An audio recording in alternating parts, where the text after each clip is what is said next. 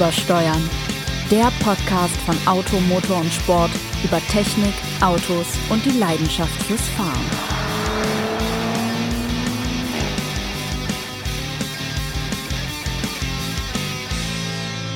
Einen wunderschönen guten Morgen, guten Abend, gute Nacht aus Büro 408. Und das reimt sich. Und was Die sich acht, reimt, die ist lacht. gut. Hey. Ja, aha. Herzlich willkommen zu Übersteuern, dem Automotor- und Sport-Podcast über die Begeisterung am Automobil und die verkörpert wie jedes Mal, auch dieses Mal, der großartige Senderzelle, unübertroffene Ressorter der Test und Technik Jens Dralle. Hallo, lieber Bürokollege. Hallo Sebastian, Mensch, da bin ich aber froh, dass ich mit dir wieder hier sein darf in unserem großartigen Büro. Draußen lacht die Sonne und wer könnte. Ähm, Jetzt musst du was mit froh sagen, damit sich's reimt. Natürlich bin ich froh. Ach Ach so, so. auch froh. Ach, roh, Büro und froh. Egal, jedenfalls ist es schön, Sebastian, dass wir zwei, du als der großartigste Autor von Automotor und Sport und ich als Großartigster Ressortleiter. ähm, heute wieder ein gutes halbes Stündchen. Da wird jetzt der Producer lachen. Ähm, Unfug Wir reden. lassen es krachen. Ich glaube, wir- wenn wir so weitermachen, können wir bald das Songtexte für Mari äh, Rhyme- Marianne Rhyme- und Michael Rhyme mitmachen. ist fett. Rhyme ist fett. Ja. Ähm, ja, über was reden wir heute? Ach so, ich, äh, ich vergaß. Wir wollen heute mal die große autophilosophische Frage stellen. Achtung, bedeutungsschwangere Musik im Ja, Hintergrund. die, die, die, ah. Sportwagen oder Hot Hatch. Genau. Hot Hatch ist, wie wir eigentlich alle wissen, aber für euch Neuhörer am Prenzlberg, ihr wisst das vielleicht noch nicht, das sind heiße Kompakte, also zum Beispiel Golf GTI oder äh, äh, Honda Kadett Civic GSI. Kadett GSI und, aus- und also das, was man früher frisiert nannte, als man auch die Waage wild frisierte. Ähm, also Talbot, Horizon, Lo- Talbot, Talbot nee, Lotus Sunbeam Samba, Lotus, Sunbeam Lotus. Genau. Hui. Peugeot 205 GTI. Natürlich. Jedenfalls geht es also um heiße Kompaktwagen oder besonders starke Kleinwagen oder eben richtige Sportwagen. Das heißt eigentlich, wo ist die Grenze? Was können die einen besser, was können die anderen besser? Und der Grund, warum wir heute darüber reden, ist ein Vergleichstest, den wir gerade hier im Haus stattfinden lassen, nämlich der Hyundai i30N als Fastback, einer unserer großen Hot Hatch-Helden, die es überhaupt jemals gegeben haben wird, und dem neuen Toyota Supra. Ich dachte immer, es heißt die Supra, aber es heißt tatsächlich der Supra. Ja, es ist der Toyota. Ach, das ist ja auch mit Alfa Romeo. Es ist die Julia oder der Alfa Romeo. Also sie Giulia sagen selber der Supra, was ich total bescheuert finde. Für mich war es immer die Supra. Der wo. Ach, eigentlich ist es auch egal, denn Den Supra. Das Supra ist ein sehr lustiges Auto. Äh, Hammer. Ich, Ja. ich wollte ihn ja erst doof finden, weil drunter BMW steckt und ich finde es immer ein bisschen schwierig, wenn sich ein Hersteller der Technik und der Brillanz eines anderen Herstellers bemächtigt, um dann was eigenes drauf zu schreien oder eben auch was- nicht was eigenes drauf zu schreien. Und ich bin ja ein großer Fan des Z4, der ja die Basis bildet, auch für den Supra. Ich muss aber sagen, der Wagen hat mich komplett umgehauen. Es ist so ein brillantes, sensationell ausbalanciertes, agiles, dynamisches, großartiges Sportwagenauto, das sie dahingestellt haben. Ja. Und das ist der Unterschied. Das Ding ist ein Sportwagen. Und das hat mich echt begeistert. Der kostet 53.000 Euro eine Basis. Mit ein bisschen Bim ist man dann weit drüber. Aber das ist für mich im Moment wirklich der Beginn, wo Sportwagen Und anfängt. da hörst du sie schon? Hörst du die Kritiker, wie sie auf uns zugaloppieren mit transparenten, brennenden Fackeln und sagen, wie könnt ihr Idioten so ein Auto gegen den Hyundai vergleichen? Der ist viel billiger, hat mehr Platz, total alltagstauglich, kann ja fahrdynamisch gar nicht rankommen, der kann ja nur verlieren. Und es gibt ja auch als 1,6 Liter Diesel. Ganz vernünftig. Genau. Und als Kombi.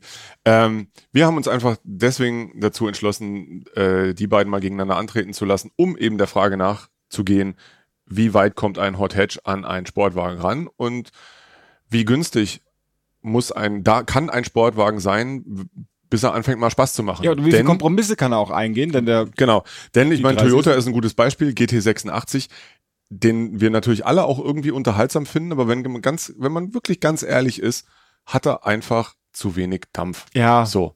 Also Selbst 200 mir. PS kann man ja sagen, hui, hat er, ja, hat er, ist aber ein Saugmotor und er zieht die Wurst nicht vom Teller. Wenn er 200 PS in Form eines 2 Liter Turbomotors hätte, sieht das Ganze schon wieder anders aus. So, und da, da ist dann spätestens, da stellt sich dann die Frage, dann für mich eher nicht mehr, dem ist praktisch jeder Hot Hatch, den es da draußen so gibt, überlegen. So, auch was Fahrdynamik, was Fahrspaß angeht. Ja, Genau. ich kann halt nicht mit dem Ding äh, im Drift ausparken, das geht nicht, also mit einem Hot Hatch, weil halt Frontantrieb.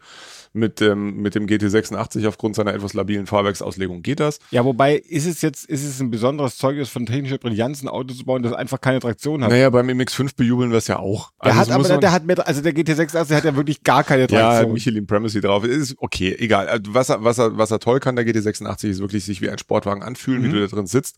Das Getriebe ist brillant und man wünscht sich dem Auto eigentlich seit Debüt, genauso wie dem großartigen Subaru Britz, den es jetzt aber inzwischen nicht mehr gibt, ähm, die ja baugleich sind, Badge Engineering, haha, ähm, wünscht sich einfach da ein Motor mit ein bisschen mehr Drehmoment. Nicht Ja, Leistung, aber nee, Drehmoment. Das wäre schön. Turbo. So, und dann hat trotzdem, gerade deshalb, wie auch immer, weil Toyota ja nun dank des großen äh, Vorsitzenden Akio Toyota beschlossen hat, keine langweiligen Autos mehr zu bauen. Naja, sie sind. Da ist noch was zu tun. Da ist noch Luft, aber, aber sie bemühen sich, das muss man wirklich sagen. Ähm, und äh, deswegen umso erstaunlicher, dass man in einem relativ, also rein aus wirtschaftlicher Sicht betrachtet, in einem sehr schwierigen Segment der kompakten Sportwagen und Roadster mit der Supra, das Supra, dem Supra, die Supra, äh, gendern wir jetzt eigentlich auch für Autos? Ich glaube, wir müssen ein Sternchen einbauen. Okay, ähm, wirklich ein zusätzliches Angebot geschaffen hat, weil man sich mit BMW zusammengetan hat. BMW hat den Z4 gemacht, Toyota hat sich daraus dann die Supra abgeleitet. Z4 gibt's nur als Roadster, Supra nur als Coupé. Gebaut werden beide in Österreich, ne? wenn das In richtig werden es habe. Ja, okay, gebaut, ja, da kommst rüber wieder. Genau, ist doch wunderbar. Und jetzt gibt's das Supra eben auch als äh, 2 Liter Vierzylinder und ähm, wie Sebastian schon richtig sagte, mit dem Apparat waren wir jetzt da mal unterwegs und du hast vollkommen recht, es ist ein lustiges Auto. Ähm, auch wenn es ihn nur mit Automatikgetriebe gibt und nicht mit einem Handschaltgetriebe, wobei ich beim letzten Gespräch mit ein paar Vertretern von Toyota Gazoo Racing, also das, was sich hinter dem Kürzel GR verbirgt, was auf manchen Toyoten so draufsteht, die haben schon durchblicken lassen, ja, wir wären ja nicht die einzigen, die sich da ein Handschaltgetriebe wünschen und ähm, lächelten dann japanisch. Also möglicherweise kommt da noch was. Sie lächelten Das, japanisch. das würde dann das Auto noch runder machen vom, vom Erlebnis, als es das ohnehin schon ist. Ähm, denn gerade, ich bin großer Freund von Automatikgetrieben, definitiv. Auch äh, 8 HP, das äh, ZF-Automatikgetriebe funktioniert brillant, aber da war für mich der Unterschied zum Hyundai, den es nur als Handschalte gibt, Sechsgang Handschaltgetriebe, schon ganz offensichtlich, weil sich eben auch das Getriebe im, im Toyota wirklich eher nach Automatikgetriebe anfühlt, selbst wenn du per Paddel schaltest. Es geht schnell, ja, aber irgendwie in dem Hyundai, der packt dich mehr, die Gangwechsel machen einfach Spaß, kurze Wege, präzise Führung, aber nicht so, also nicht, nicht völlig widerstandslos. Es ist so, du, du arbeitest da so ein bisschen drin und überhaupt auch der Klang von dem Motor, von dem Hyundai, ging näher an mich, muss man sagen. Vom Fahrverhalten her, wie du in dem Auto sitzt, Sportwagen ist Sportwagen, Punkt. Und das kann der Toyota, das Supra, wirklich brillant, genauso wie es der GT86 auch schon kann. Du bist im Zentrum dieses Autos. Das Auto hat, äh, du hast es nachgeguckt, ich glaube, eine ausgeglichene Gewichtsverteilung, ne? 49,9 Prozent des Gewichts vorne, nämlich 733 Kilo und 736, also 50,1 Prozent hinten, also genau aus. Und aus du sitzt da so zentriert drin, das ist wunderbar. Du, du hast das Gefühl, dass deine rechte Pobacke so ein bisschen das Hinterachsdifferenzial anstupft. Also so sitzt du da in dem, Was in, du in, alles in dem, kannst, in dem. Ding drin. So wird man Ähm, Ressortleiter, wenn man mit der Nur- Pobacke... Nur so, nur so. Ich, wenn ich mit, mit, mit der Pobacke den Sperrwert des Differentials beeinflussen kann an der Hinterachse. Nein, jedenfalls. Äh, du kannst, da, du kannst auch damit wunderbar querfahren. Das ist einfach ein lustiges Auto. Aber unterm Strich muss ich sagen, bin ich immer noch großer Fan des, des i30N, denn das Preis-Leistungs-Verhältnis ist sensationell zunächst. Und für ein, was heißt, man sagt immer für dieses Einschränken, der geht auch wie die Wutz. Der und geht wie zwar auch um die Ecken. Also der hat Grip, der hat eine Lenkung, der hat äh, eine Regelelektronik, die wunderbar arbeitet, die du zur Not auch komplett ausschalten kannst. Ähm, ich hatte, hatte das Vergnügen, mit beiden Autos mal ein paar lustige Runden in Hockenheim drehen zu dürfen während der Fotoproduktion. Du kannst mit, du kannst diesen Hyundai derart in die Ecken reinwerfen. Du merkst, wie das ganze Auto wirklich ein agiles, lebendiges Handling hat. Klar, es übersteuert nicht, im Zweifelsfall untersteuert es dann irgendwann mal. Ähm, aber es ist einfach ein herrliches Spielzeug und danach äh, packst du entspannt deine Familie ein und fährst dann mit in Urlaub, wenn es sein muss. Das hat mich dann schon begeistert. Da dachte ich mir dann, okay, so lustig der Toyota als Sportwagen noch ist, der Preis, Mehrpreis wäre es mir dann nicht wert. Du hast da eine andere These. Ich habe eine andere These. Ich, ich, ich mochte den i30N auch. Wir haben den Fastback, den ich auch, von dem ich auch finde, dass er sensationell aussieht, wirklich großartig. Aber du merkst es halt im ersten Moment, wenn du in der die da Supra sitzt, das ist ein Auto mit Hinterradantrieb. Du merkst es beim Ausparken schon. Und Natürlich. Beim Hyundai sitzt du auch einfach drin wie in einem kompakten, wie auch sonst, ist ja logisch. Mhm. Aber dieses Gefühl vom Sportwagen hat ja für mich zumindest nicht immer nur was mit reiner Leistung und auch nicht immer mit wahnsinnig schnellem Fahren zu tun. Ganz im Gegenteil, sondern Sportwagen, ich, ich fuhr da mit dem Auto und dachte, wie schön es wäre, einen Sportwagen zu besitzen, welchen ich denn haben wollte. Da kam ich, kam ich auf der Dita Supra, weil es einfach das Ambiente ist, das dann auch zählt, dass du drin sitzt mit einem Sportwagen, tief integriert, dass du wirklich integraler Bestandteil des Autos bist. Und beim Hyundai bist du das halt nicht. Du sitzt ja. halt einfach oben drauf ja. und du kannst einfach, ich ganz ehrlich, ich ja. will in einem Sport, ich meine, ich mag meine Familie sehr, aber ich will auch mal sie nicht mitnehmen können. Und ähm, ja, natürlich. Und dazu kommt einfach auch, dass du bei dem der Hyundai kann es einfach auch nicht anders machen, als dass er 62 Prozent des Gewichts vorn hat und nur knapp 40 hinten. Das spürst du auch. Der Wagen ist einfach bugschwer. Der, der kann nicht so ausbalanciert sein. Und das Gefühl eines Sportwagens, wie gesagt, du kannst natürlich in Hockenheim fahren wie die Wutz mit dem i30N. Aber wenn du nur ganz entspannt, ich, ich, ich, ich auf dem Weg zur Vergleichsfahrt fuhr ich ganz entspannt bei mir den Berg hoch zur Müllhalde. Klingt jetzt nicht so modern, ist es auch nicht. Willkommen im Leben ich, von Sebastian. genau. da muss man über den Berg fahren, mit vielen Kurven, alles schön. Ich konnte nicht mal schnell fahren, weil vor mir eine B-Klasse, wo jeder weiß, wie langsam man Berge hochfährt, wenn B-Klassen vor allem sind. Aber selbst da war das schön, weil selbst bei niedrigen Geschwindigkeiten hast du gemerkt, wie, wie viel Grip der Wagen an der Vorderachse hat, wie gut er einlenkt, wie ausbalanciert er ist. Und mit dem Hyundai das war nicht so. Mit dem Hyundai öttelst du halt hinter dem Ding hier und denkst, so ein Scheiß, wann fährt die B-Klasse endlich weg, dass du wieder ein bisschen drauftreten kannst.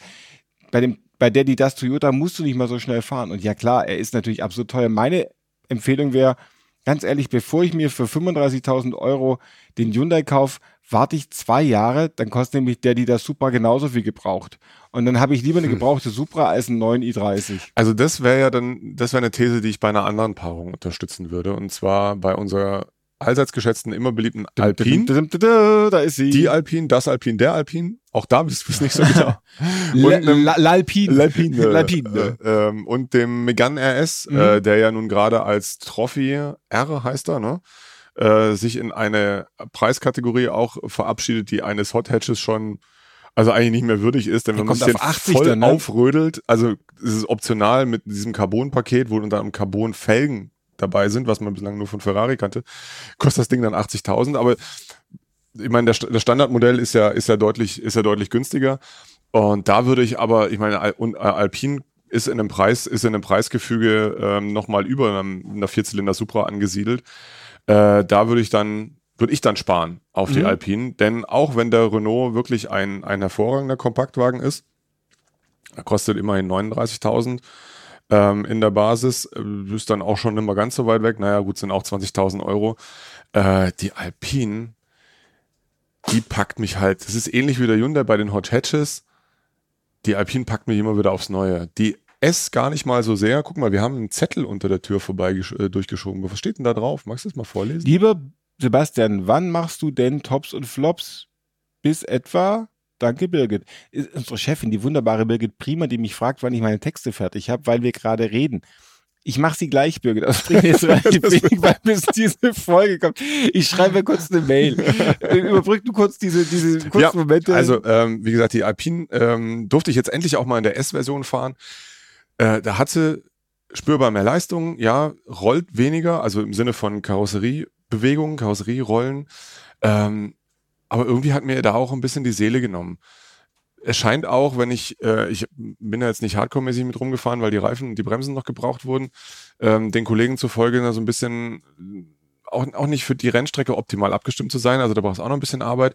Also schwuppdiwupps sind wir wieder bei der Basisversion, die schon ein großartiges Fahrerlebnis bietet, weil man vor allem das äh, Nicht-Vorhandensein von etwas spürt, nämlich das Nicht-Vorhandensein von Gewicht. Das hatten wir ja schon öfter. Das merkst du dann beim Anbremsen, bei der mechanischen Leichtigkeit, die das Auto in Kurven hat. Du kriegst ja heute, wenn das Auto mal in der Kurve ist, dann ist es heutzutage beinahe egal, wie viel es wiegt. Das kann man wunderbar kaschieren. Aber um in die Kurve reinzukommen, spielt ein geringes Gewicht nach wie vor eine große Rolle. Dazu ein vergleichsweise emotionaler Antrieb. Sie haben das Doppelkupplungsgetriebe wirklich großartig abgestimmt mit, mit schönem schnellen, auch definiert harten Gangwechseln, ähm, wirklich einem, einem schlagartigen ändernde Abfallen der Drehzahl, nicht so dieses irgendwie verschlumpfte, was manche, was manche Mm. Doppelkurbelgetriebe dann mal haben und sich dabei eher nach Automatik anfühlen. Das ist genau das, was, wie es dir jetzt mit den beiden Asiaten gegangen ist, wäre bei mir der Fall. Da würde ich den Megan stehen lassen und würde auf die Alpine sparen. Oder um fest, äh, weil ich dann doch wahrscheinlich schnell feststelle, dass ich weder für den einen noch für das anderes Geld habe, kaufe ich mir den äh, Vor Vorgänger Clio als RS mit dem 2-Liter-Saugmotor.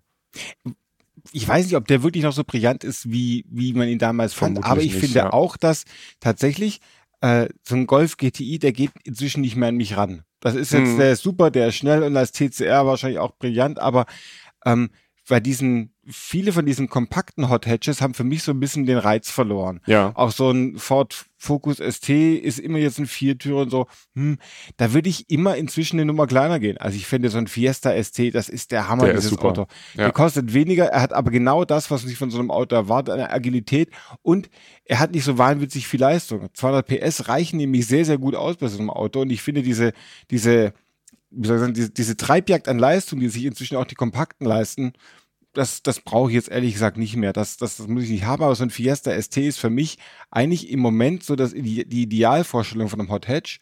Und dann auch wieder so günstig, dass er sagt, okay, gut, da, da, da muss man gar nicht über Supra reden. Die ganzen Supras dieser Welt sind so weit weg. Supren, wahrscheinlich heißt Supren dieser Welt sind so weit weg. Suprä, das, da muss man nicht mehr drüber reden. Aber so ein Fiesta ST ist für mich praktisch die, die Reinkarnation, um dieses blöde Wort mal zu sagen, Mhm. was ja nicht ist, wieder, nee, kann ja nicht sein, dessen, was man sich eigentlich unter einem Golf 1 GTI oder ist recht für mich der größte Hottage aller Zeiten ist der Peugeot 205 GTI. Das ist das, das großartigste kleine Krawallauto gewesen, finde ich, dass es überhaupt jemals gab. Und das kann der Fiesta ST großartig. Und da, wie gesagt, da gibt's auch nichts Vergleichbares. Und sonst bist du ja immer in so einer, so einer Spirale. Du sagst, okay, also eigentlich so ein, so ein, so ein Megane Cup ist okay, aber dann fast wieder die Alpine.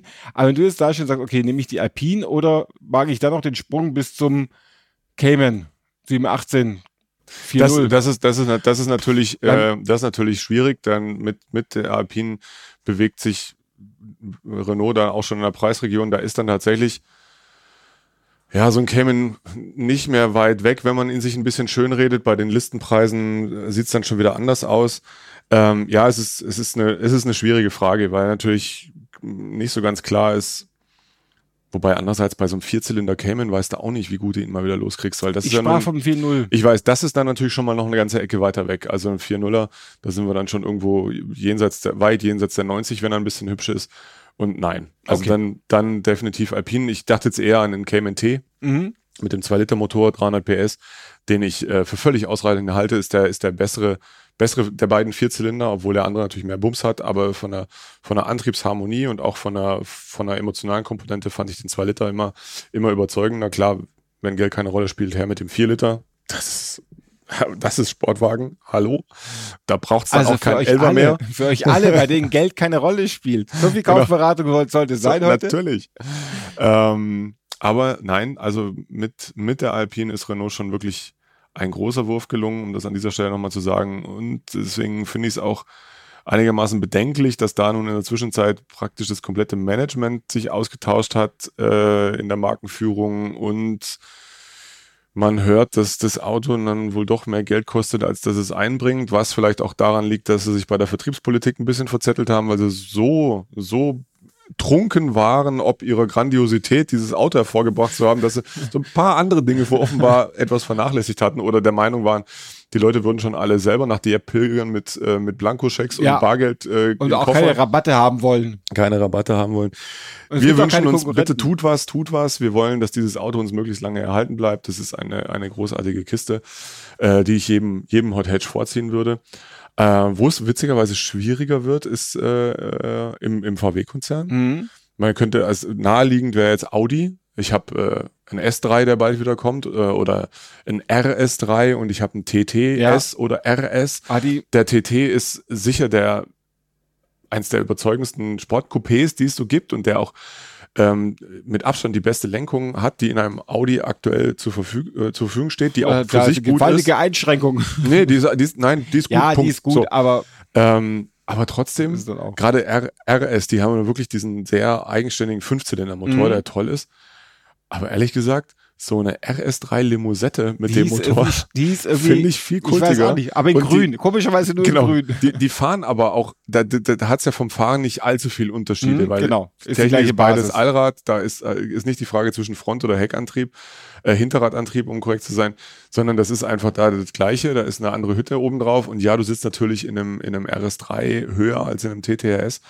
Ähm, und was sie beim TT toll gemacht haben, ist ja wirklich die, die, die Reduktion der, der äh, Monitore, der Bedienelemente. Man muss sich da zwar ein bisschen reinfuchsen, aber es ist schön schlicht gemacht.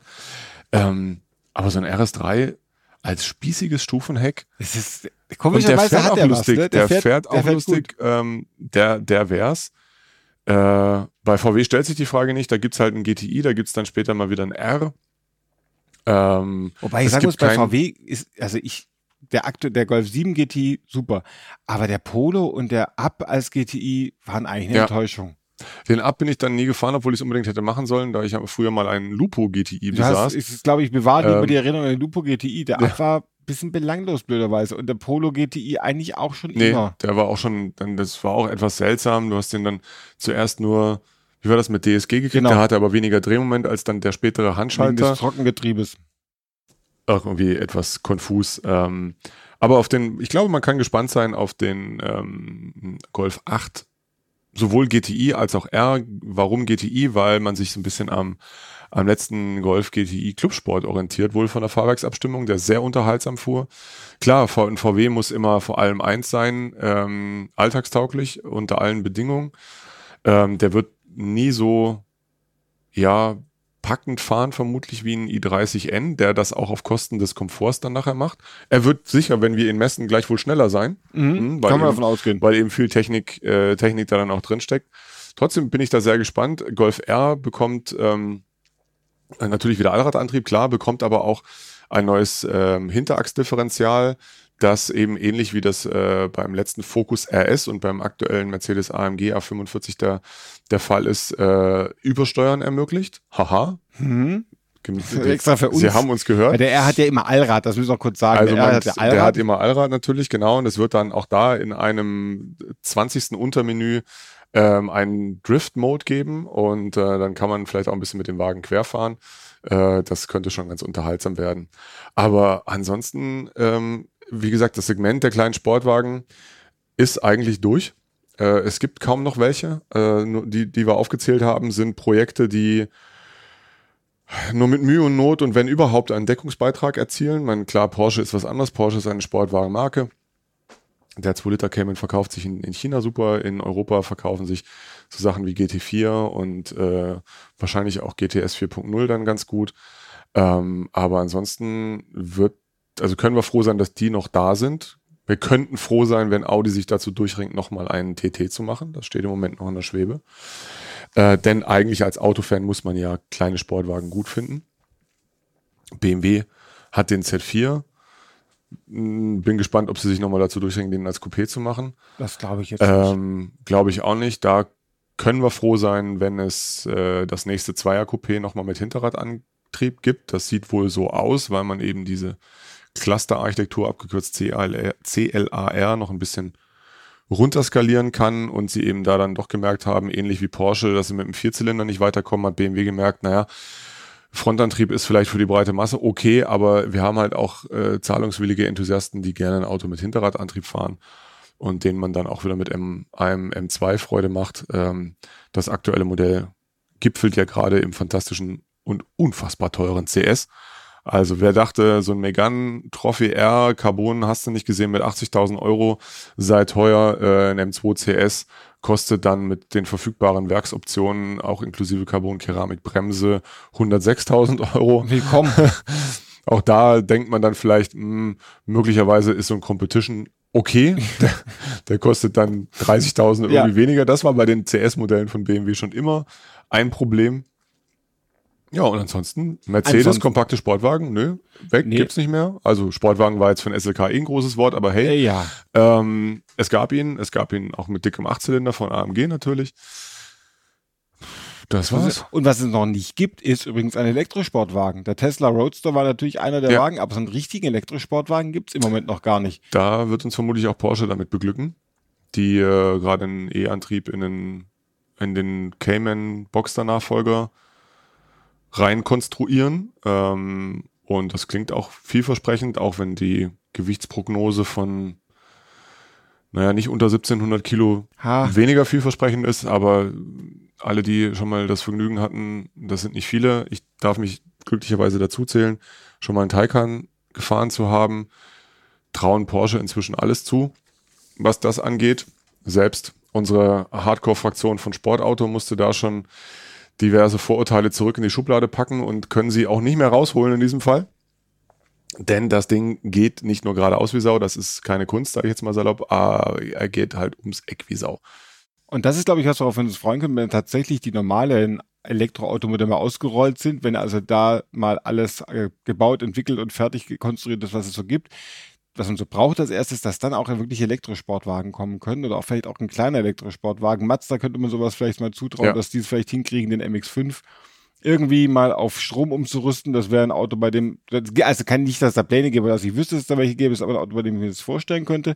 Und das ist dann nämlich die nächste Stufe, dass man dann sagt, okay, so ein Elektroauto macht an sich schon enorm viel Spaß durch die Art Mhm. des Antriebs und da hoffe ich ein bisschen drauf, dass es da dann wirklich auch mal sportliche Modelle gibt, vielleicht sogar was offenes sportliches. Das ist, das ist halt der Punkt, da kommt man dann wieder äh, zur, zur Reichweitendiskussion.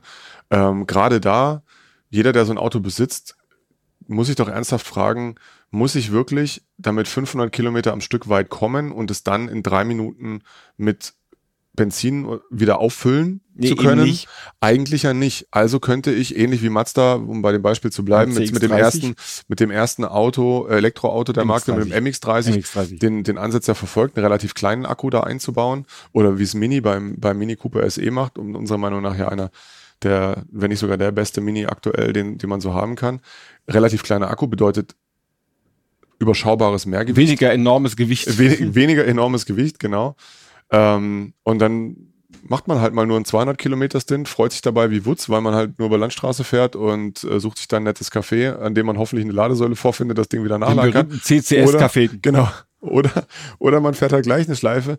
Da, das wäre eher das Thema, wo man das, glaube ich, ganz gut in den Griff kriegt. Das ist natürlich eine Sache, da muss dann der potenzielle Käufer diese psychologische Hürde überwinden. Das, glaube ich, ist eine sehr hohe Hürde. Ja. Ähm, oder große Hürde. Aber ja, mal gucken, wie dann so Konzepte wie jetzt eben der Mini oder der Mazda an, angenommen werden, die ja dieses Prinzip verfolgen.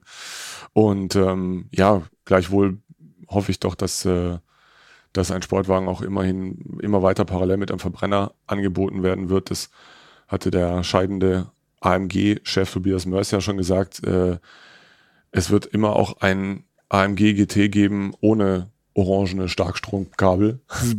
äh, und auch da, die haben ja auch eindrucksvoll unter Beweis gestellt mit dem, mit dem SLS äh, Electric Drive, wie unfassbar agil, schnell so ein Elektro-Ding sein kann. Mit, der hatte vier Motoren, wenn ich mich richtig Ja. erinnere. Ich, also da geht, da geht schon noch was. Schön, wenn man das Beste aus beiden Welten sozusagen hat, das kombinieren kann. Aber die große Eingangsfrage, um die, können wir die abschließend beantworten? Nein, es ist wie immer Geschmacksfrage, Geschmacksfrage. Geschmackssache. Das Beste aus beiden Welten. Ja, Wie wunderbar. Das- Das passt übrigens auch zu Automotor und Sport, denn das Oh, Beste jetzt- aus allen Hey. Welten können Sie natürlich nicht nur hören, Sie können es auch lesen. Zum Beispiel, indem Sie unser Heft kaufen. Das gibt es nicht nur am Kiosk, sondern auch online zu bestellen als Abonnement unter auto-motor-und-sport.de. Außerdem können Sie uns natürlich auch hören unter AudioNow, iTunes oder über die wunderbare, brillante Automotor und Sport App. Und da gibt's natürlich auch die anderen Podcasts, die wir so anbieten, zum Beispiel Automotorsport erklärt oder die sensationelle, großartige und jetzt ja wieder akut aktuelle, weil es wieder losgegangen ist, Formel Schmidt vom Kollegen Michael Schmidt. Das wollen wir noch ans Herz legen. Und jetzt ziehen wir die guten Pantoffeln über und gehen rüber auf den teuren Parkett, rüber in den Wartesaal des Konjunktivs. Und da gehe ich erstmal zu Jens, denn der Wartesaal des Konjunktivs ist heute natürlich eigentlich die Turnhalle des Konjunktivs, wenn wir es genau nehmen. denn wir haben es ja sportlich heute. Oh Jens, Wir haben es sportlich ich glaube, heute. ich habe in meinem ganzen Leben nicht so viele T6, so viele Sportwagen auf meinem Parkplatz Ich- insgesamt gehabt. Ich wollte eigentlich einen VW Corrado vorstellen, aber der ist weg. Wer hätte gedacht, Corrado G60, deswegen nehme ich diesen prächtigen Wagen hier. Ähm, weil wir hatten es ja schon vom, vom BMW Z4. Äh, ich bin, wie der eine oder andere vielleicht schon gemerkt haben mag, nicht nur BMW-Freund, sondern ich schätze auch sehr die Kleinstserienprodukte von BMW Alpina. Und die haben tatsächlich von der ersten Z4-Generation, also dem Nachfolger des C3, eine eigene Version gemacht, den Alpina Roadster S 3.4. Das war ein ziemlich krudes Produktionsverfahren, weil ähm, das Auto ja in den USA gebaut wurde damals und äh, die Motoren aber, oh, an welchem Motorenwerk weiß ich jetzt nicht, die kamen dann, die Basismotoren kamen dann zu Alpina, die haben dann ihren eigenen Motor gemacht, der wurde dann nach USA geschickt, da in das Auto eingebaut, dann kam das ganze Auto wieder zurück zu Alpina, dort wurde es komplettiert mit der entsprechenden Lederausstattung, äh, was auch immer. Also es ist bei weitem Alpina typisch kein Tuning-Produkt, sondern ein, ein Fahrzeug vom Band sozusagen. Ähm, die Dinger werden, die waren schon selten, werden auch immer seltener sind gar nicht mehr so günstig, wie sie mal eine Zeit lang waren. Ich mag diese Generation äh, Z4 eigentlich lieber als Coupé, doch den gab es nicht als Alpina. Ich schätze die Alpina-Motoren sehr. Ich schätze überhaupt die, auch die Fahrwerksabstimmung von Alpina, weil die halt für dieses eine Auto gemacht ist und nicht eine größere Bandbreite abdecken muss, wie das dann letzten Endes auch beim Z4 damals war, den es ja dann in unterschiedlichen äh, Leistungsstufen auch gab, mit unterschiedlichen Rädergrößen, äh, war bei Alpina nicht der Fall. Deswegen diesen Wagen, ein unverbasteltes Exemplar mit, ihr wisst, ich mag Autos mit geringer Laufleistung, mit nur 311.000 Kilometern auf der gefragt, Uhr. Warum, weil ich fand den Preis von 20.000 nicht ganz okay, aber jetzt ja, 3,4 Liter Motor, beziehungsweise eigentlich ein 3,3 Motor, äh, 3,3 Liter Motor, 3346 Kubikzentimeter, 300 PS leistet der Wagen. Äh, drei Vorbesitzer, die sich offenbar ganz gut um den Wagen gekümmert haben. Ähm, schon einige Sachen äh, erneuert worden. Eine ehrliche 3 Plus, sagt Classic Data zu dem Wagen. Naja, das ist doch okay. Äh, ich finde ihn einfach, ich finde ihn wirklich schön. Er ist im klassischen Alpina Blau, Leder schwarz, ähm, mit äh, blauen Instrumentenskalen äh, und ein bisschen blau-grünem Alpina Gewirke im Interieur. Äh, steht gar nicht so weit weg von hier. Vielleicht müsste ich mal zur Automobile Reinhardt nach High Bronx fahren äh, und mir den Wagen aus der Nähe anzugucken, ob Mach er vielleicht doch, doch schon ein bisschen ausgenudelter ist, als es die also Bilder ich mein, suggerieren. Wenn Classic Data 3 Plus sagt, habe ich jetzt selten Die waren doch eigentlich immer zwei Minus. ist das so? Ja, ich habe mit Classic Data relativ wenig Erfahrung. Classic Data. Aber es, es zeigt ja auch, meine, da gibt's also drei Menschen, die insgesamt 311.000 Kilometer auf diesen Wagen gefahren haben. Also es muss schon irgendwie ein gutes Auto auch sein. Davon kann man ausgehen. 311.000 Kilometer fährt man nicht mit dem Auto, das scheiße ist. Das ja, ist völlig richtig. Eben. Das cool. ist also mein Beitrag zum Thema Sportwagen oder Hot Hatch. In diesem Fall also. Ein Roadster. Ein, ein Roadster. Ein Roadster. gut. Alles Roadster sozusagen. So, jetzt bin ich gespannt. So. Welches französische Automobil? Nein, äh, ja, gut. Ich, normalerweise hätte ich jetzt den äh, Renault Kangoo RS nehmen müssen, ja. aber den gibt's ah. ja nicht. Ich habe stattdessen ein Auto genommen, bei dem für mich obwohl es keinen Hinterradantrieb hat, noch immer ein bisschen die Sportwagenwelt anfängt. Und das ist der wunderbare Ford Puma. Und zwar nicht dieser blöde Karren, der jetzt diesen Abfluss für Topfpflanzen im Kofferraum hat, sondern der alte Kuga, also das Sport Sportkopie auf Basis äh, Ford Fiesta. Dooferweise haben die damals Steve McQueen genommen, weißt du, für die Werbung. Oh ja. Als oh würde Gott. Steve McQueen heute Ford Kuga, Ford Puma, Puma fahren. Ja. Völlig lächerlich. Natürlich wäre Steve McQueen, hätte das Ding nicht mit dem Hintern angeguckt. Aber ich bin ja auch nicht Steve McQueen. Ich kann es also auch von vorne gucken. Der Puma ist rund vier Meter lang, hat hier den 125 PS C-Tech-Motor, wenn ich das richtig weiß. Hey. Äh, ich finde, er sieht auch großartig aus, wie so ein kleines Sportcoupé eigentlich einfach aussehen muss. Ja, ein bisschen tiefer legen müsste man ihn schon. Ja, man müsste vielleicht auch die Ronalräder gegen vernünftige Räder ersetzen. Finde jetzt nicht so schlimm, aber er muss runter. Aber hat Fredestein-Felgen. Äh, Quatsch, Fredestein-Reifen ist äh, ansonsten diesem typischen Fiesta-Design, also ein bisschen, bisschen zu viele Bögen, bisschen zu viel Silber, bisschen zu viel Glitter drin, aber ich mag den Wagen sehr, auch ja. wegen seines kugeligen Aluschalthebels. Ja, hat. der war super. Der war vor allem kalt im Winter. Ja. Das war für alle Fälle. Man konnte den Wagen im Winter eigentlich genauso wie ein Ford Sportcar Schön, eigentlich nicht schalten. Seitenverkleidung wellen. Ja, hier, müssen wir wieder gerade gebügelt werden. Aber ich finde auch eine gewählte Seitenverkleidung relativiert sich, nicht nur angesichts der Werbung, der Herr sonst auch mit den Damen macht, die da in seinem Büro arbeiten, sondern auch angesichts des Preises. Da liegt nämlich nur bei 1850 Euro für dieses hervorragende Modell von Baujahr 99, der auch erst äh, praktisch eingefallen, also praktisch also, für dich komplett du noch mal was über Laufleistung. 162.000 Kilometer. Er hat sogar eine Klimaanlage und der, der Tuffel, was ist mit dem Tuffel, der ist auch neu. Also für nicht mal 1900 Euro. Der Wagen steht in Bad Nauheim. Da war irgendein wichtiges politisches äh, Event, weil man hat nicht da die SPD ein Grundsatzprogramm mal losgelassen in Bad, Bad Nauheim. Ich kann mich nur an den einen Song von, an die Parodie von Badesalz auf uh, If You Don't Know Me By Now äh, erinnern. Äh, Baby, du wohnst in Bad Nauheim. Was, aber ja, egal. Unnützes Wissen. Ich weiß nichts über Politik, aber über Badesalz und Simply also, Red. Wenn Sie, wenn, wenn, wenn oh Sie in Bad Nauheim wohnen und Viele wissen, Grüße ob, nach Bad Nauheim an dieser ob, Stelle. Ob jetzt Badesalz da den größten Eindruck hinterlässt oder der SPD mit dem Grundsatzprogramm, dann schreiben Sie uns nicht, ohne vorher beim Gebrauchtwagenzentrum Wetterau mal den Ford Puma mit Klima und TÜV neu anzugucken. Genau. Wenn Sie ihn kaufen, schreiben Sie uns unter uebersteuern.auto-motor-und-sport.de und wenn Sie wissen, was jetzt eigentlich da in Bad Nauheim sonst so passiert ist, Big City of Bad Nauheim. Dann schreibt es uns doch auch. In diesem Sinne wünschen wir euch hippen Hipstern, wo auch immer ihr uns zuhört, einen fröhlichen weiteren ein, Sommer. Genau, einen ganz hippen Sommer. Bleibt gesund sowieso, also unabhängig von das allem, was da passiert. Keine Sonnenbrände holen, das ist ganz fies, das mache ich nämlich gerne. Ähm, Im Übrigen, da hilft super Aloe Vera. Ähm, Werden wir eigentlich jetzt von der Apothekenrundschau gesponsert? Oder? Bald, bald. Nehmen Sie Aloe wir, soll, wir sollten, also wenn wir es mal schaffen wie die Apothekenrundschau, dass man da äh, Anzeigenkunden auf eine Warteliste setzt, dann müssen wir auch keine Podcasts mehr machen. Dann Haben wir das nicht hier auch? Also wenn Sie jetzt Anzeigenkunde sind, wir könnten Sie auch ein Stück vorziehen, okay? Wenn Gut, also mit diesem, mit diesem Kauftipp äh, und Gesundheitstipp verabschieden wir uns. Ihr Team von der Apothekenrundschau, der Bäckerblume und Automotorsport genau. übersteuern. In diesem Sinne, Gute Zeit, bis bald. ciao, ciao.